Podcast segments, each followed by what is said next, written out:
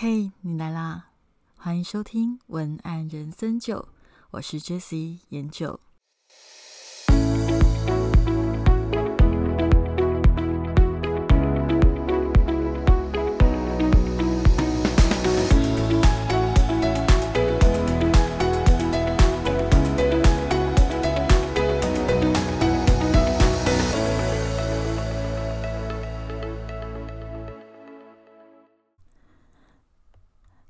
各位小酒窝们，我是研究。今天在整个节目开始前，我想要先问问你一个问题：你平常在阅读一本书的时候，你大部分都是怎么做的？一，从头到尾一个一个字的读；二，跳着看，去看懂的部分。那你觉得比较懂，然后或者是比较可以吸收、感兴趣的部分，你就会比较仔细的去阅读。大部分的人都是这两种，那你会是哪一种呢？在我的经验里啊，通常是二，也就是跳着看，能够有共鸣或感觉比较懂的部分，就会更仔细的阅读。那通常那种专有名词太多，或者是太过于拗口。所以，为什么有一些翻译书大家会不喜欢看？就是有一些翻译的翻的拗口的地方，就会想要跳过去，不要念。为什么会这样子？你有想过吗？呃，为什么会这样子？哈，老实说，是因为它就是人的一种习性。因为人的头脑通常是不喜欢不懂的东西，也就是说，一旦遇到那种你听不懂的，你就下意识的想要逃跑，想要逃避掉。呃，这应该很容易可以理解吧？例如说，我们学生时代在上课的时候，很多人就会觉得，为什么就是下课一条龙，上课一条虫嘛，总是想睡觉。那讨厌数学的人呢，数学课就睡得很勤；那讨厌物理的人呢，就物理课睡到打呼。或者是还有一些人的经验里面是，上课的时候创作欲望总是特别的好。例如说画画、写作等能量就大爆发，很多作品都是画在课本啊、笔记本上面，或者是就是在那个时候想出很多的灵感。我就相信应该很多的听众都有这样的经验吧？那到底为什么会这样子啊？你有想过吗？其实就是因为我们的大脑下意识会想要逃避那些很难懂的事情。我还记得啊，有个朋友就跟我说。哎，为什么我写的文案每一个字都是中文啊？但是为什么我的客户就说我写的文案非常的难懂？这到底是怎么一回事啊？要解释这件事情呢，我们先来假设一下消费者的耐心大约是十秒好了。好，记好是十秒哦。然后我们继续讨论下去，为什么总是会发生那一种？哎，我写的文案明明每一个字都是中文，但是客人却说很难懂，这是怎么一回事？这通常是来自于两个层面的问题啦。第一个层面比较好懂，就是你用的单字很难懂。那什么叫用的单字很难懂？通常就是像我最前面讲的翻译书或者是专有名词这种的，就会很容易让人家就是在阅读的时候，因为你在速度阅读速度上。你看到了不懂的文字，你就会很想要跳过去。那很想要跳过去，如果用那个文字太多的时候，你就会直接不想读。我来举例好了，应该有读过一本书叫做《原子习惯》。那《原子习惯》里面呢，有一段文字，我直接念出来给大家听，因为它是一本翻译书，所以它不得不这样翻。不过我先呃念给大家听哦。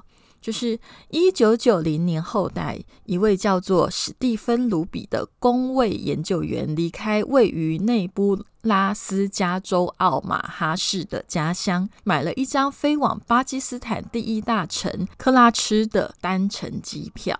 那你有发现吗？如果你对于外国的地名不是那么熟悉的话，你有可能看完那些地名就快速的消耗掉十秒的耐心值。你在念的时候，你注意你的当下，头脑里有没有闪过那种“哦，我想要跳过去”的念头，不想念的念头？大概就是这么一回事。我们的大脑通常就是喜欢回避不擅长的事情，所以学生们通常不喜欢写回家作业，却很爱放暑假，就是类似的道理。那因为这个是翻译书嘛，所以难免会有这样子的状况。如果说我们先不要去管是否忠于原文，而把这一段改成一九九零年后代一位叫做史蒂芬的工位研究员离开家乡，买了一张飞往巴基斯坦第一大城的单程机票。诶，这样是不是感觉瞬间轻松很多？就大概五秒就可以轻松阅读完毕。一来加强你的阅读信心，二来也不用费神去解释那个专有名词。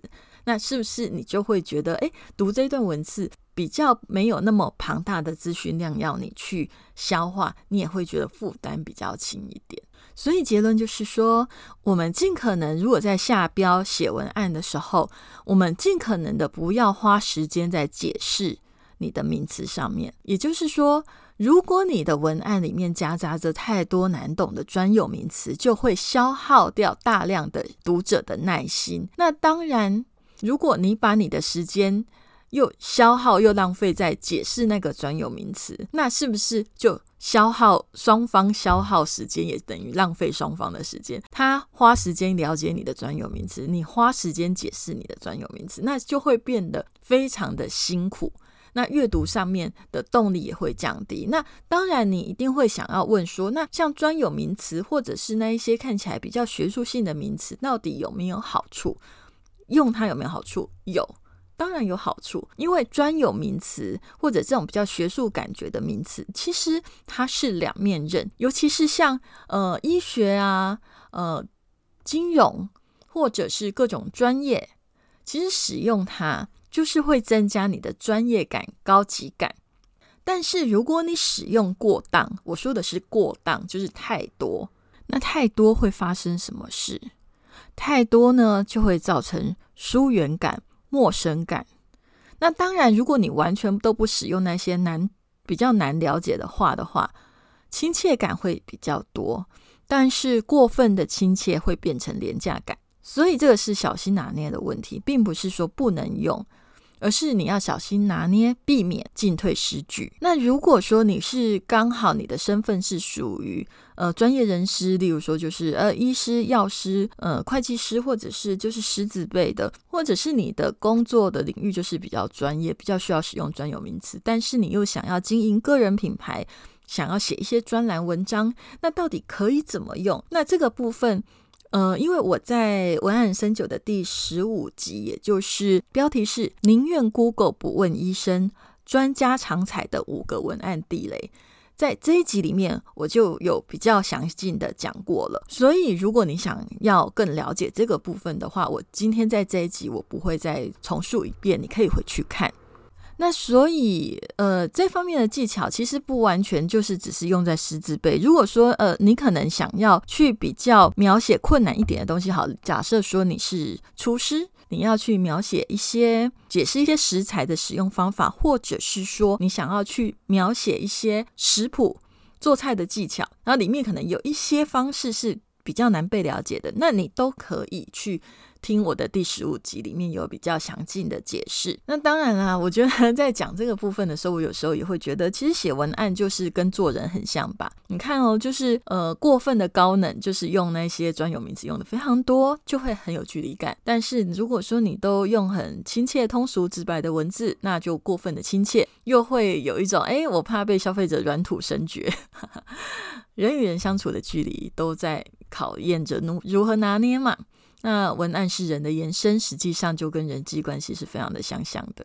它只是另外一种呃空间，或者是另外一种方式的呈现。好，我刚刚聊过了，就是说，哎，你可能写的都是白话文，可是为什么大家就觉得很难懂？那第二个原因是因为你的表达方式有可能用语太拗口，也也就是说你没有用什么专有名词，你的字真的都不难懂。都很容易懂，可是你的口语太拗口。不过我这里要先跟你讲一个事情，就是太拗口这个标准不是我说的算，是你的 T A 说的算。所以你自己要小心验证你的 T A 可以消化的难度到底到哪里，看看你的客户群接受到哪个程度。很拗口的这件事情上啊，很容易会发生在所谓的那种诶身心灵、呃神秘学。算命产业的文案上面，因为它指的就是说你用的字可能不难，但组合起来就是不好懂。好，那既然我刚刚讲说，因为太拗口，比较容易出现在身心灵、神秘学或算命产业的文案上面嘛，所以我就直接来拿呃。随手拿一本，就是叫做《请问轮回》这本书的第一百三十页来举例好了。我真的是呃随意的一翻而已，所以为什么我会选这页？其实就是我刚好随意的翻到，其中有一段就写说：当一颗种子注定没有办法养成一棵雄伟的大树，那它就必须改变种子。幸福不外求。若你不满意现在的生活，而想要改变任何一件事，那就需要从那一颗种子开始。种子是动机，心性也是观念。其实你看这一段话，它没有任何不好懂的专有名词。那其实你要说拗口，它也不拗口，只是说它里面有一些措辞，其实它并不是那么的直白。所以懂或不懂。好懂或不好懂，这个部分真的很看读者。如果你的读者觉得不好懂，那有可能你就要稍微稍微的再去改变一下描述的方式，让它再更直白，再更轻松简单一点。那可以怎么做？我这里说过嘛，拗不拗口是看 T A。如果你的 T A 也就是你的读者对这一种。陈述方式非常的习惯，那我觉得这样写就好了，不需要改。但如果说，呃，想要给更多不在你的同温层的人了解，然后你想要再让更多人可以轻松的吸收你的知识，那我们可以怎么做？你的情绪是你写作的最大武器，同理心写作写出高效好感文案，现正热卖中。我现在先说明一下哦，因为像我们刚刚在前面念的那一段里面，他写说种子是动机，心性也是观念。但老实说，动机、心性跟观念这三个词摆在一起的时候，实际上看起来就有一点点太高级，也就是有一点点困难。所以，如果我们再解释更直白一点，我们可以怎么样直白？直白的意思就是说，呃，解释说种子就是想法。那我们直接更直白一点的来讲，就是说，当你发现这一颗种子没有办法长成雄伟大树，那就必须改变种子。种子是你的想法，你的想法会影响未来。如履薄冰的凝视自己的想法，让它静下来，变得沉静，那你就会知道这个想法。是不是你需要的？那这样的文案手法的意思就是说，我拿掉了比较难的单字群，加入了比较多的动词。动词就是动作，动作会产生画面，会产生能量感，所以你会觉得我在修改之后，我写的文案会有一种流动感，会比较有趣，比较有画面。的感觉，那一旦有画面在脑海里面有画面，当然就比较容易读得下去。那这是我一个小小的建议，因为我觉得原本也写得很好，只是说如果你想要再有不一样的效果的时候，你可以这样子去修改。好，那我想要再来聊的是，我刚刚讲的都是，诶，你的文案可能不要用太多专有名词，或者是你的文案不要太拗口，那它才会更多人可以阅读。那也就是说。会有更多的读者可能比较能够进入你的世界，进而跟你购买你的产品。但是我这里还是要再解释另外一件事，就是这种比较直白的文案，它有设限吗？当然有啊。文案它一旦变得通俗，一定会舍去一些比较细节的部分。这个时候，我最喜欢拿的就是选举来比喻。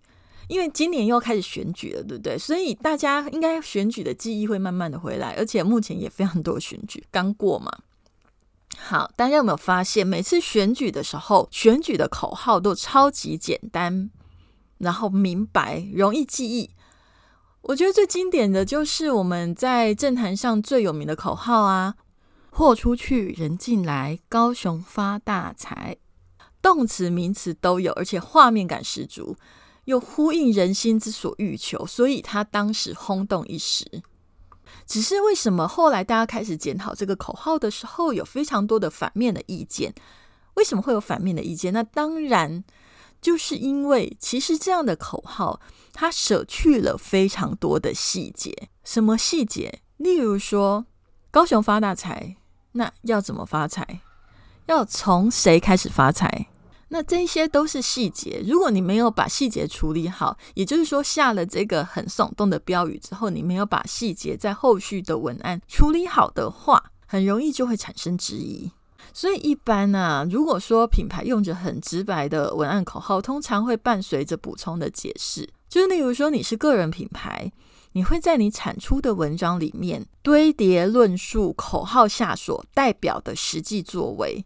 也就是说，我喊了这个口号之后，我实际做了什么事，那就是这个品牌应该做的事情。那如果你是商品，也一定会在销售文案里面写出细节，否则你的消费者会很难相信你真的可以做到你的标语上面写的那些事。